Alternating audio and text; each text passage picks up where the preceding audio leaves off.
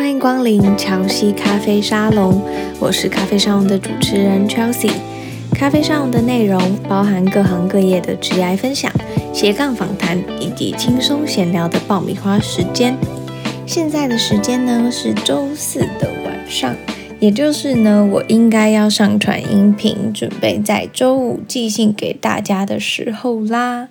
不过呢，在我发现准备上架已经录好的库存集的时候呢，突然觉得在这个岁末年终的时候，好像特别容易有感而发，所以呢，我录了这一集岁末感谢计划，叫做“先别急着设定新年新希望，觉察自己的内心在迈向二零二零吧”。想跟大家聊聊，在新的一年即将到来之际呢，身边的人可能都正在购入新的手账。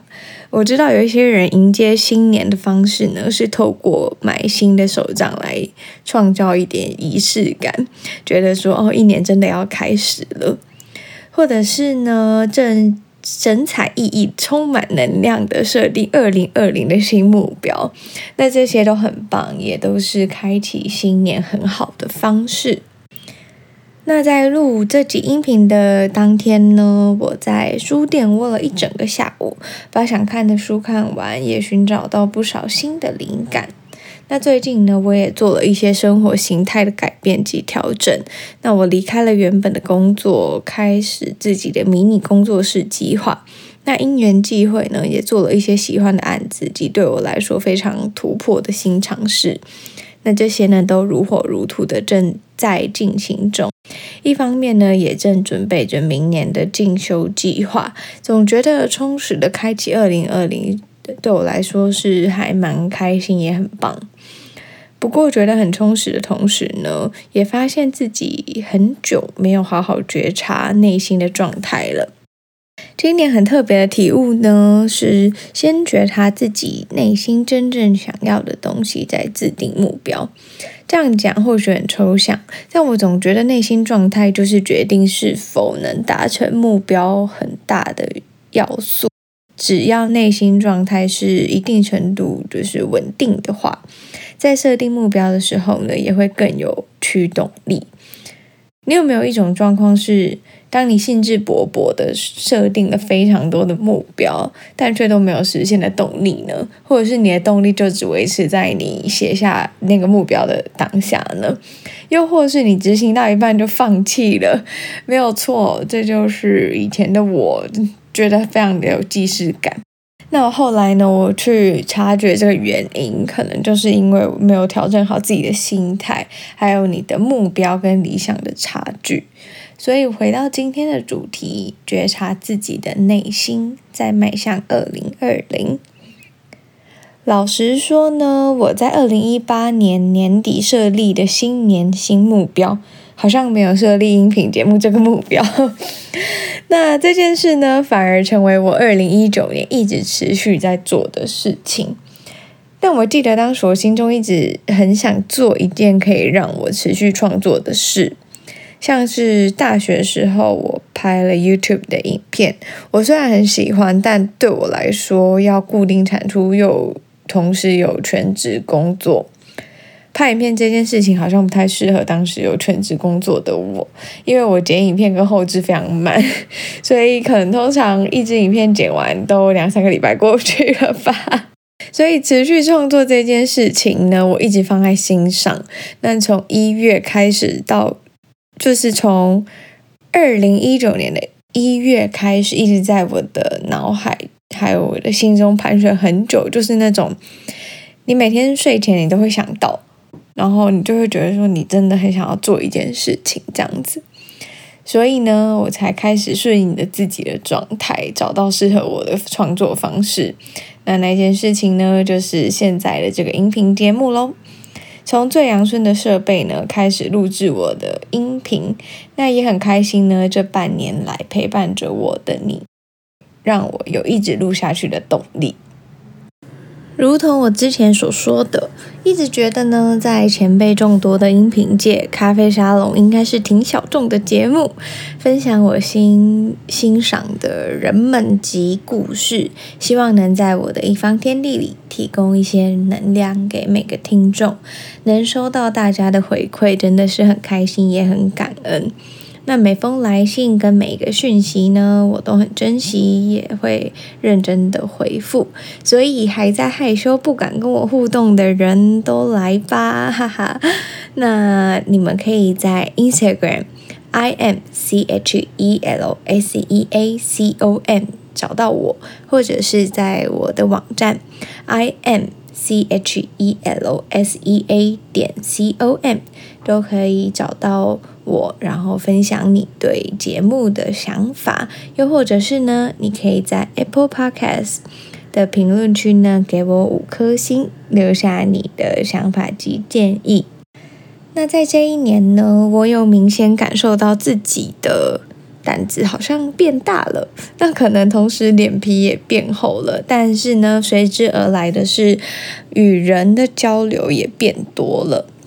一方面呢，是渐渐的有描绘出未来的理想职业的方向；那另一方面呢，是因为自己开始经营起音频节目，试图在工作之余寻找一些新的乐趣。也也因为想要做访谈类型的节目呢，必须去开发新的来宾。所以刚开始我常常处于要让自己鼓起勇气询问来宾上节目意愿的状态，但很棒的是呢，跟来宾的交流呢都出乎我意料的好，也算是某种程度的达成自己想要突破舒适圈的目标。从六月二十一的第一集每周发布一集音频呢，到这周已经有二十六集了。虽然之前都有录过短短的一集说，说我经营 podcast 的心得，但好像没有说到我起心动念录音频的时候。该怎么说呢？这种感觉我觉得还蛮奇妙的。其实当初我只是想要找一个可以持续创作的管道，就如同我前面所说的，其实我在二零一八年的时候也没有设定我想要开一个音频节目。但是呢，我就想起了我从高中开始就用 iPhone 的时候呢，发现了 Podcast。当初只是觉得说，诶，这是一个学英文不错的管道，因为那时候上面其实都是英文节目比较多。那我订阅的节目也几乎都是比较偏英文学习的节目。但这一两年呢，渐渐有许多优质的中文节目出现，萌生了自己想要做节目的念头。除了是想要让自己的生活除了工作之外呢，还能有更多突破舒适圈，看看其他人生活方式的管道，也算是实现自己小时候的谈话节目主持人的梦想。没错，就是我小时候呢，就很想要当谈话节目的主持人。然后每次看谈话节目的时候，都会幻想自己有一天可以坐在那个谈话节目主持人坐的那个感觉很舒服的沙发上，然后跟来宾聊天这样。其实我觉得某种程度呢，嗯、咖啡沙龙也算是完成了我这一小小这一个小小的梦想吧。不过呢，当初我在想主题的时候，想了好一阵子，然后我发现身边呢有很多斜杠的朋友。感谢第一份工作呢，让我认识这么多有才华又很努力的人。当然呢，大家会称为这样子，在正职之外又拥有自己的专长或是副业的人是斜杠。那有一些人呢，会觉得斜杠好像就是拥有很多份工作、身份等等的，但其实呢，这样的想法，嗯，有一点单一。所以说呢，其实斜杠并不是只是你可能有一个兼职就是斜杠，那它包含的概念其实可以更深，还有更广。那之后呢，再根据这个来聊聊我的想法好了。因为我觉得这个聊下去之后，可能可以再做个一集了。我发现其实斜杠这件事情，好像很多人想要开始，却不知道怎么开始。那又或者是说，他要怎么样可以找到自己的兴趣？所以呢，我开始寻找这些坚持斜杠生活一年以上的来宾，还有访谈到坚持十年的来宾，真的非常佩服。那大家可以去前面的几集节目看看其他人的斜杠故事，那可以找你有兴趣的领域来听。那。我就邀请他们来节目上面聊聊他们在斜杠路上遇到的困难，还有斜杠带来的好处。大家应该有发现，我很喜欢在访谈的时候问难处是什么，因为我很清楚斜杠这件事情真的很辛苦，没有一定的毅力跟坚持是很难支撑下去的。你可能会需要挤出一些时间来经营自己的兴趣。那这就是斜杠访谈的初心，那也是节目最开始的蓝图，就是想要让那些不知道怎么开始、可以怎么找兴趣的人，从别人的故事得到一些灵感跟启发。那相信自己也可以做到这件事情。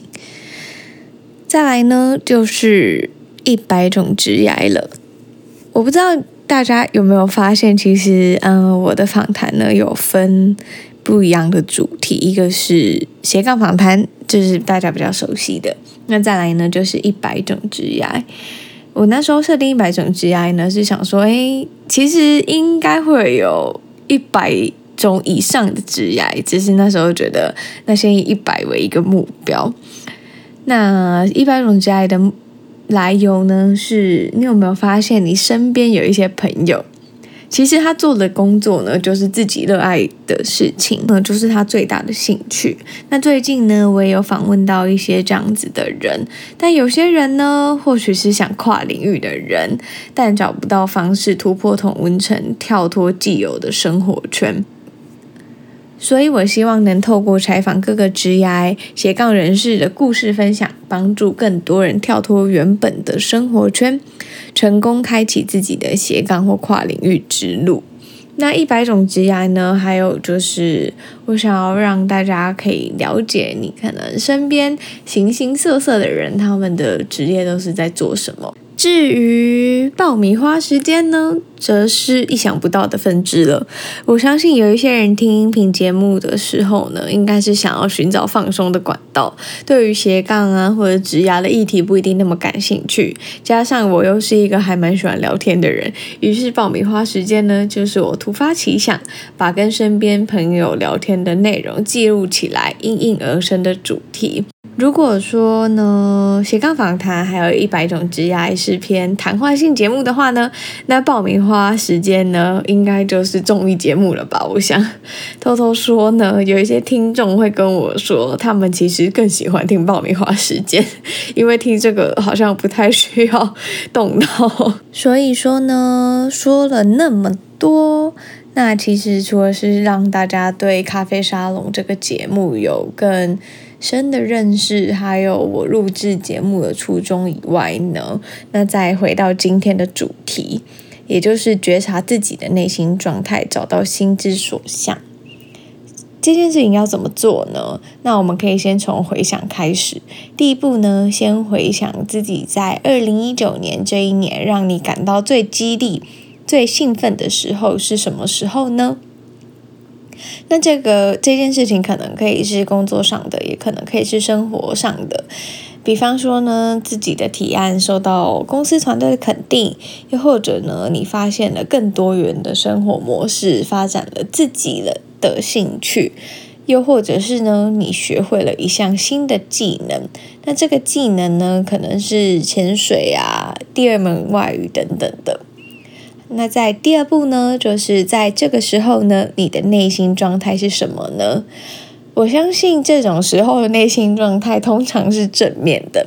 那这个感受呢，可能是愉悦的，或者是满足的，又或者是你会为自己感到骄傲，终于坚持到这边了，等等。又或者是你是惊喜的，会发现说原来自己也能做到。有时候。惊喜这种时候，通常可能会发生在你完成一件你觉得你不可能做到的事情，但是你做到了，那可能从中呢又会更有自信等等的。那再来呢，我们进入到第三步。第三步呢，就是要记住这种感觉，然后开始设定目标。在写一下每一个目标之前呢，好好的用心感受自己是不是真的想要完成这一件事情。那设定目标这件事情呢，以前我都觉得是不是要设定很多的目标，然后我就会就是很努力的去达成。但现在我觉得其实好像一年大概三到五个大目标，其实就已经蛮多了。如果你是一个还，如果你还有工作，或者是你还正在听，我觉得目标这件事情是。可以去细分的，就是我们有三到五个大目标之后再去细分。那接下来呢，就是要说到细分这一步了。第四步呢，就是顺应自己的心流，设定大目标后呢，再拆解成小目标。这个做法呢，比方说大目标是你想要学一门新的语言，那这个语言可能是日日文好了。那小目标呢，就可能是考过日检 N2，又或者是到日本旅游的时候呢，可以使用简单的日文沟通等等的。再来呢，就是微型目标了，那就是要设定每个月达成的计划。比方说呢，为了要达成这一个目标呢，你一个月至少要完成二十小时的学习计划等等。那这个部分呢，你可以根据自己的情况去做调整。那把大目标拆解成小目标跟微目标，然后有一些人会细到到日目标。那这件事情其实就是看个人的状态去调整。那我自己呢是比较习惯做周目标，就是我会有大目标，然后拆解成。小目标，那小目标呢？再拆月目标。那月目标之后，我会再拆解成周目标，因为大家应该知道我。上次之前有分享，我有在用子弹笔记。那我的子弹笔记呢，就是会有呃，我是以周目标为主，就是我有月目标嘛，那我会把它拆解成周目标，然后在每一天的待办事项上面呢，去完成那个周目标。对我来说呢，比较容易实行。那大家可以去调整成自己习惯的方式。那第五步呢，就是边执行边调整，给自己保留变化的弹性。也要有克服惰性的方式。我觉得边执行边调整，还有变化弹性，这件这两件事情没有那么难。那最难的呢，就是克服惰性。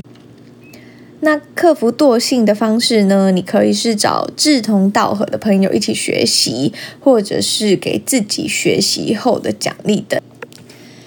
在这边呢，我可以分享一个我自己的经验，那就是规律运动这件事情。我我在呃还蛮多年前就设定自己一个目标，就是规律运动，但是我现在都不会再设定这个目标了。那原因是什么呢？原因呢，就是因为规律运动这件事情已经变成我的常态了，就是我只要一周或者是。呃，几天没有运动，我就会觉得浑身不对劲。那就是因为我的身体已经习惯我要运动这件事情。那习惯了这件事情之后呢，你就会慢慢的让你的心理跟像处于合一的状态。所以运动这件事情呢，就内化成一个习惯了。那我相信大家在设定目标的时候呢，你也可以想想看这件事情是不是你一直想要做的，然后再下去设定。我总觉得设定目标呢，其实不难，最难的就是克服惰性。那我那天呢，在书上看到一句话，分享给大家，虽然有一点严肃，又有一点警示的意味，但希望呢，可以激励到正在收听的你。那句话大概是这么说的：人的惰性会让你迅速颓废，然后变得平庸，是不是有点警示意味啊？我那时候看到有一点，就嗯，有点吓到，就觉得哇，真的耶！就是如果没有办法克服惰性的话，其实很多事情都没有办法推进。那我自己呢，也还在克服惰性，那也希望呢，能做到顺应心流。在二零二零到来之前呢，让我们一起察觉自己的内心，思考后再立下目标吧。除了用科学的方法设定目标外，也要花些时间好好的觉察内心。相信这样子做以后呢，你的每个行动都会更靠近目标一点。希望呢，你喜喜欢今天的岁末感谢计划。其实会录这集音频呢，也是突然文思泉涌，嗯，应该这样子说嘛，就是突然。